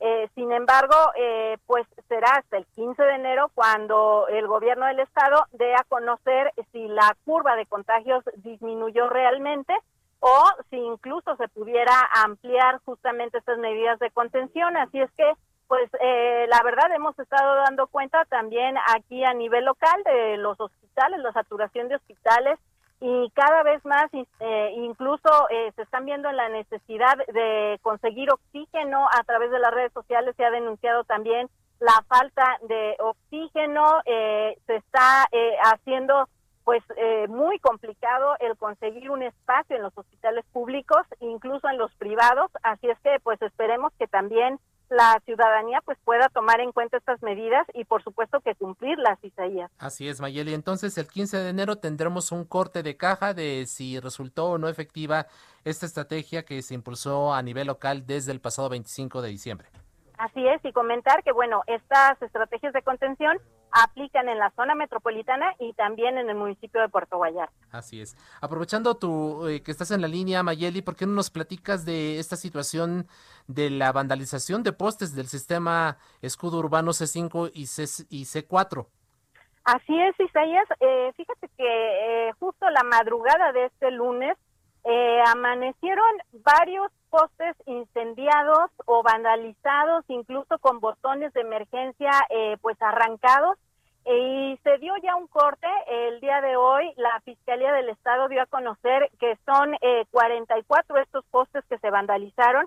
36 pertenecen al sistema escudo urbano C5, 8 del C4 correspondiente al municipio de Tlajomulco y pues ya estas vandalizaciones se le atribuyen a crimen organizado, así lo confirmó también el fiscal Gerardo Octavio Solís Gómez, quien dijo que eh, esta situación pues atiende a tratar de dilatar justamente el que eh, los cuerpos de seguridad o, de emergencias atiendan eh, pues algún llamado de auxilio. En estos postes se encuentra un botón en donde eh, cualquier ciudadano puede acceder, eh, tocarlo y eh, de manera inmediata comunicarse de forma directa a estos sistemas y pedir el auxilio. Había algunos que de hecho no funcionaban, también tenemos que ser pues sinceros, no funcionaban algunos y pues con esta vandalización se supone que de manera inmediata se va a tratar de solucionar y dejarlos nuevamente funcionando y por supuesto que también ya se están revisando los videos que tienen los propios municipios para tratar de dar con los responsables. Eh, ¿Se sabe de qué grupos del crimen organizado estarían detrás de esta acción?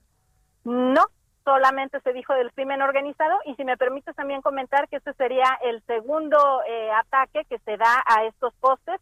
El primero se dio eh, el pasado mes de octubre del 2020, así es que en esa ocasión se vandalizaron 50 postes en esta ocasión 44, así es que pues ya es una acción recurrente por parte, dicen, de la Fiscalía del Crimen Organizado, sin dar cuenta de qué grupo del crimen organizado es quien lo orquestó. Así es. Mayeli, muchas gracias, muy buena tarde. Excelente tarde para todos. Cuídate mucho, un enorme abrazo del estado de Jalisco. Nos vamos ahora hasta Tamaulipas. Carlos Juárez, también ahí hay problemas con el asunto de la dotación de oxígeno para los pacientes de COVID. Hola, ¿qué tal? Es un gusto saludarte a ti y toda tu Efectivamente, durante los últimos días ha incrementado en un 60% la búsqueda de estos famosos tanques de oxígeno en la zona sur de Tamaulipas. Así lo dio a conocer el presidente de la Asociación Civil, Gabino López Zúñiga. Reconoció que durante la última semana de diciembre comenzó a notar el interés de más ciudadanos por hacerse del servicio de uno de estos tanques que cabe señalar, es aquí, al menos lo que viene siendo Tampico Madera de Altamira, llega a tener un costo de hasta 16 mil pesos mensuales. Manifestó que lamentablemente se va dando esto después de las fiestas, entre las posadas, de lo que viene siendo Navidad y también lo de Año Nuevo. Hay que comentar, y es que, bueno, Tampico es el epicentro del coronavirus actualmente en la entidad tamaulipeca y es que a casi 10 meses de que se dio el primer caso justamente en esta zona conurbada del sur de Tamaulipas, pues van casi 7 mil casos en la ciudad porteña, a esos hay que tomarle los de Altamira y los de Ciudad Mero dando más de 15 mil, así como varias defunciones. Hay que hacer mención que, bueno, en el tema hospitalario, el IMSS reporta un 32% de ocupación, mientras que el ISTE de Tampico reporta también una ocupación del 90% de las camas destinadas para atender a pacientes con esta enfermedad. Así es, pues una situación también bastante compleja la que se está viviendo por allá en Tamaulipas. ¿En qué eh, color del semáforo epidemiológico se encuentran? Allí en Tamaulipas. Tamaulipas eh, sigue manteniendo en amarillo. Hay que esperar ahora las nuevas indicaciones del sector salud para ver si se puede dar algunas restricciones eh, al sector comercial. Se encuentra muy preocupado porque eh, ya dicen ellos no soportarían otro cierre de los eh, no este, esenciales. Pero bueno vamos a esperar todavía. Ojalá y no se dé porque pues sí el sector comercial es el más preocupado por esta situación. Pero también las autoridades locales hacen el llamado a los ciudadanos a que mantengan los cuidados pertinentes para no contagiarse de esta enfermedad del SARS-CoV-2 Así es, Carlos. Muchas gracias. Un enorme abrazo. Cuídate, por favor. Estaremos muy pendientes de los detalles. Un abrazo. Muchas gracias. Vamos, y de Tamaulipas nos vamos ahora a Colima. Allí Marta de la Torre también nos platica cómo está este nuevo plan de emergencia ante la nueva cepa de COVID-19. Marta, ¿qué tal? Bienvenida. Feliz año. Muy buenas tardes. Gracias, Isaías. Feliz año eh, para ti también y para todo el auditorio. Como bien lo mencionas, en Colima se está pues eh, creando un nuevo plan estatal de emergencia contra el contagio del COVID-19. Y es que ante la propagación de nuevas cepas de, de este del COVID, como la variante B117 que fue detectada en el Reino Unido, pero sobre todo ante una nueva ola de contagios que se prevé aquí en la entidad, pues eh, ya las autoridades están eh, viendo cómo en otras entidades como la Ciudad de México y otros estados incrementaron los casos y aquí también se están tomando previsiones. El gobierno del estado informó que se prevé aquí en Colima un repunte, repunte de contagios, un repunte bastante duro y es que están considerando que hubo una dinámica bastante alta en cuanto a la convivencia no controlada de las festividades de diciembre, tanto Navidad como Año Nuevo. Y bueno, prácticamente desde el 12 de diciembre se vio que hubo eh, bastante actividad y todavía se sigue viendo con eh, los Reyes Magos, que bueno, pues aquí no lo festejan los niños, pero sí con la rosca y hay nuevamente reunión familiar. También hubo arribo de paisanos y sobre todo también una gran cantidad de visitantes de otras entidades que por bueno por ser un destino de playa también vienen aquí a Colima además de que tiene un clima un poco más agradable en esta temporada del año. Ante esta situación pues indicaron que eh, van a unirse todas las instituciones van a reforzar pues sobre todo que la ciudadanía use cubrebocas en las calles que los use en la vía pública y que pues se haga valer la ley que si bien no es restrictiva pues exige que todas las personas en la vía pública usen cubrebocas tanto eh, pues en restaurantes en plazas en algunos centros así como en el transporte público aseguran o prometen que no que lo van a hacer valer aunque en este sentido pues nunca han sido restrictivos aquí en Colima.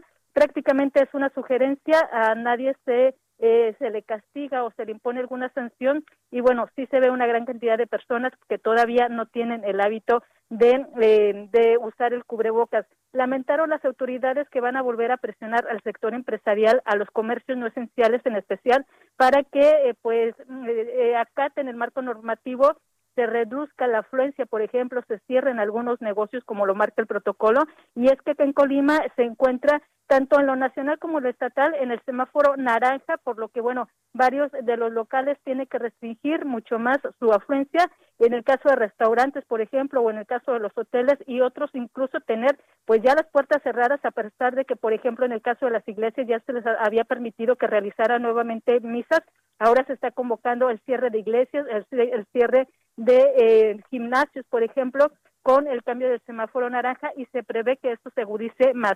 También se indicó que aunque van a, presionar a los empresarios, pues en realidad reconocen que es en la sociedad donde se están dando la gran la gran mayoría de los contagios en las reuniones familiares, sobre todo donde eh, pues se dan estos contagios, una persona, un familiar contagiado pues es el que propicia que otros otros miembros de la familia también resulten positivos al SARS-CoV-2 y de esta manera es como se están dando la mayoría de los, de los contagios. Sin embargo, pues aseguran que van a realizar este plan, van a eh, implementar medidas más estrictas para que no se disparen los contagios y sobre todo que no se eh, pues se dispare la ocupación de camas eh, general y camas con ventilador aquí en Colima, porque si bien no son muchos los contagios que se registran en este estado, Isaías, pues la cantidad de camas y el número de espacios de hospitalización es muy reducido. Realmente, pues en hospitales no se llega ni a una veintena de camas.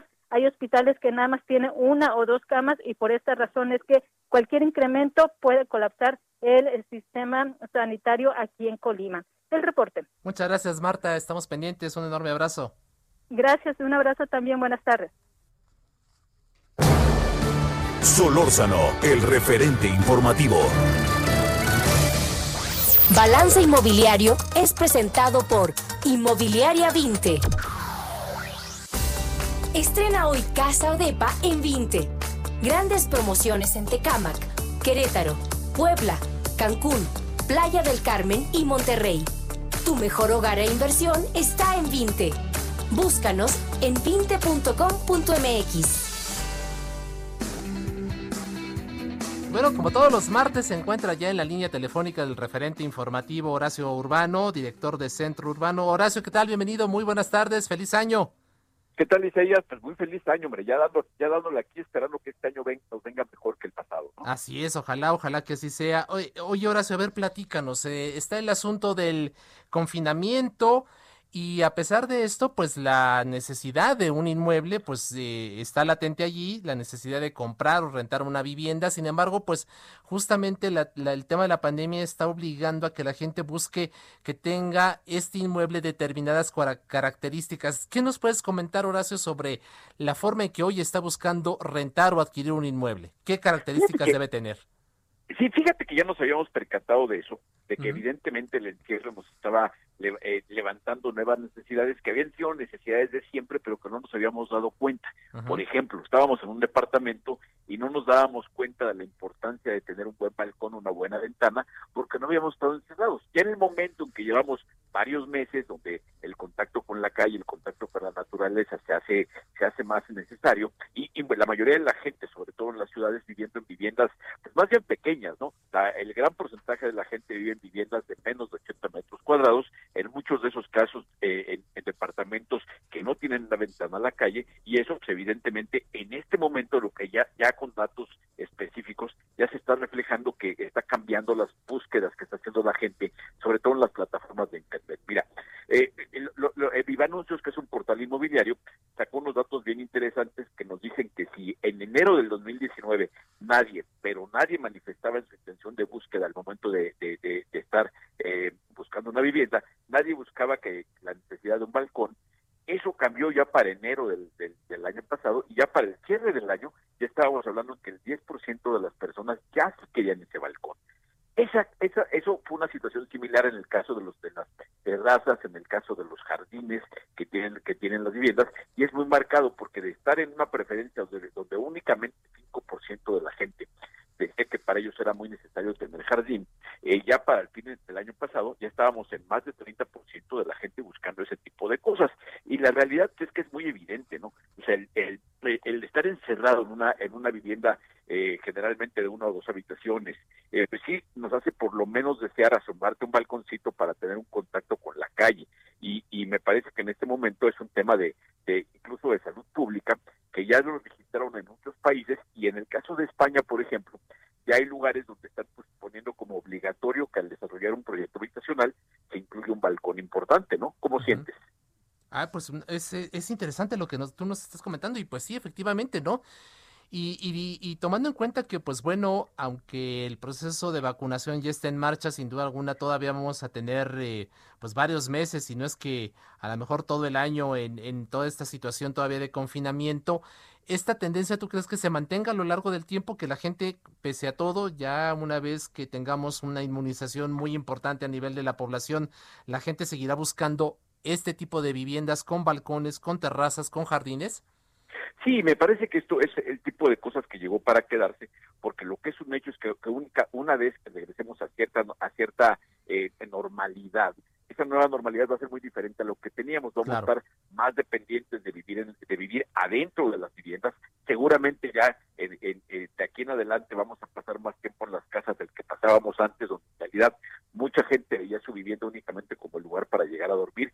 Ya no es así. Y en muchos casos nos queda claro que una parte de nuestro trabajo lo podemos hacer desde casa. Nos estamos acostumbrados y va a ser deseable hacerlo desde, desde casa. Entonces, el trabajo en casa me parece que es algo que llegó para quedarse, igual que para los, para los niños y jóvenes, buena parte del estudio también tendrá que hacerse en casa. Entonces, si vas a estar en, tu vivienda, seguramente tendrás que cambiar preferencias. Y si antes, por ejemplo, había quien quisiera que su, que su eh, vivienda tuviera un espacio, un salón de múltiples o un gimnasio, ahora seguramente va a preferir que eso sea un espacio de jardín, que sea seguramente eh, una buena terraza, porque ese tipo de espacios en este momento pues son bien necesarios. No es un tema, es un tema en realidad de salud, de salud mental, de, tener un espacio para tener algo de contacto con la ciudad y con la con, con, con, la naturaleza, ¿no? Así es. Oye, Horacio, y esto de una u otra manera reduce en buena medida la oferta, ¿no?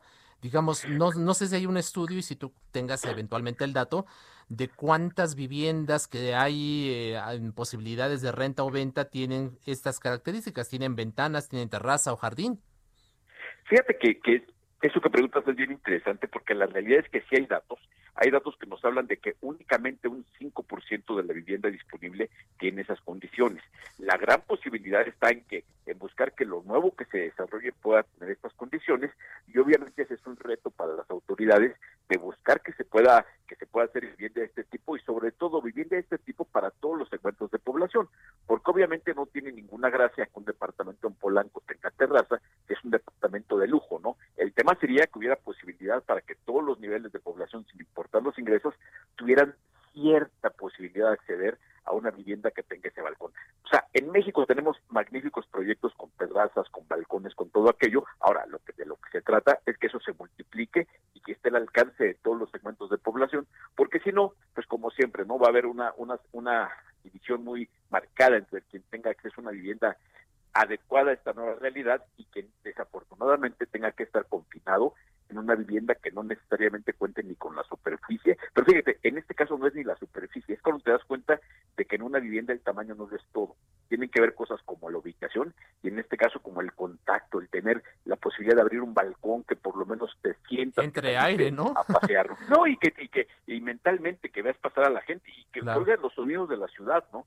Así es, así es, que además e, es otro fenómeno que es eh, que ha resurgido a partir de esta situación, ¿no? De repente eh, marimbas que están en la calle, ¿no? De grupo, gente que de repente tocaba eh, eventualmente a las afueras de restaurantes y eso y que ante el cierre de estos establecimientos ha provocado que, que los veamos desfilar de una cuenta por calles y como tú bien lo comentas, recuperar esos sonidos urbanos que eran propiamente una ciudad como esta y que con el paso del tiempo y por otras dinámicas pues se han perdido, ¿no?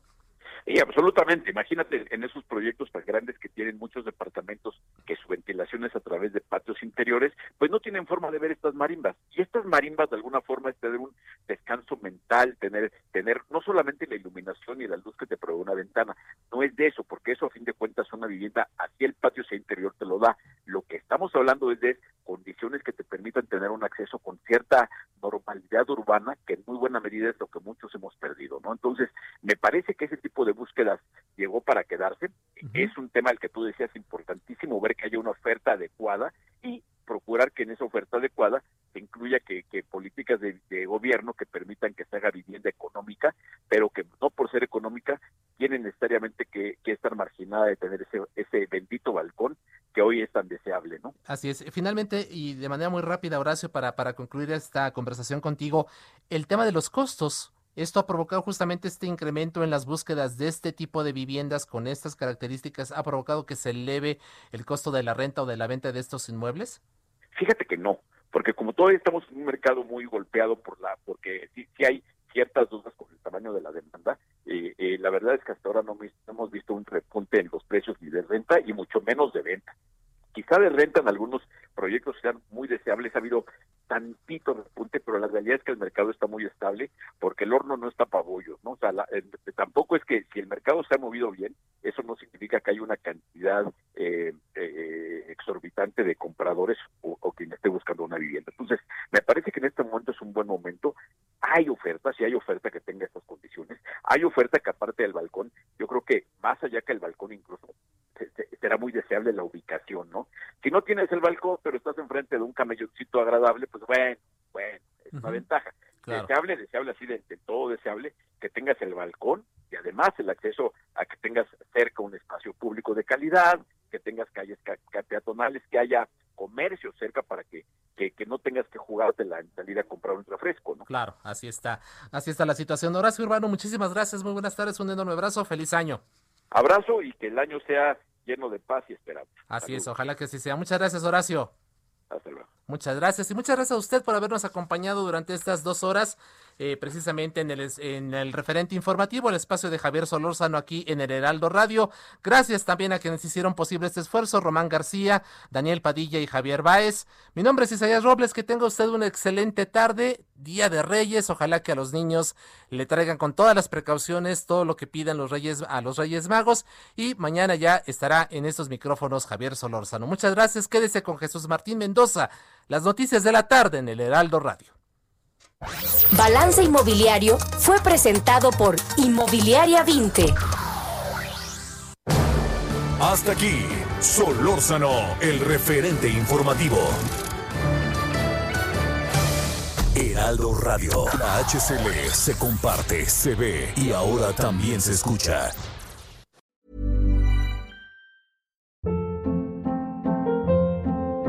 Hold up. What was that? Boring. No flavor. That was as bad as those leftovers you ate all week. Kiki Palmer here, and it's time to say hello to something fresh and guilt-free. Hello Fresh. Jazz up dinner with pecan-crusted chicken or garlic butter shrimp scampi. Now that's music to my mouth. Hello Fresh. Let's get this dinner party started. Discover all the delicious possibilities at hellofresh.com.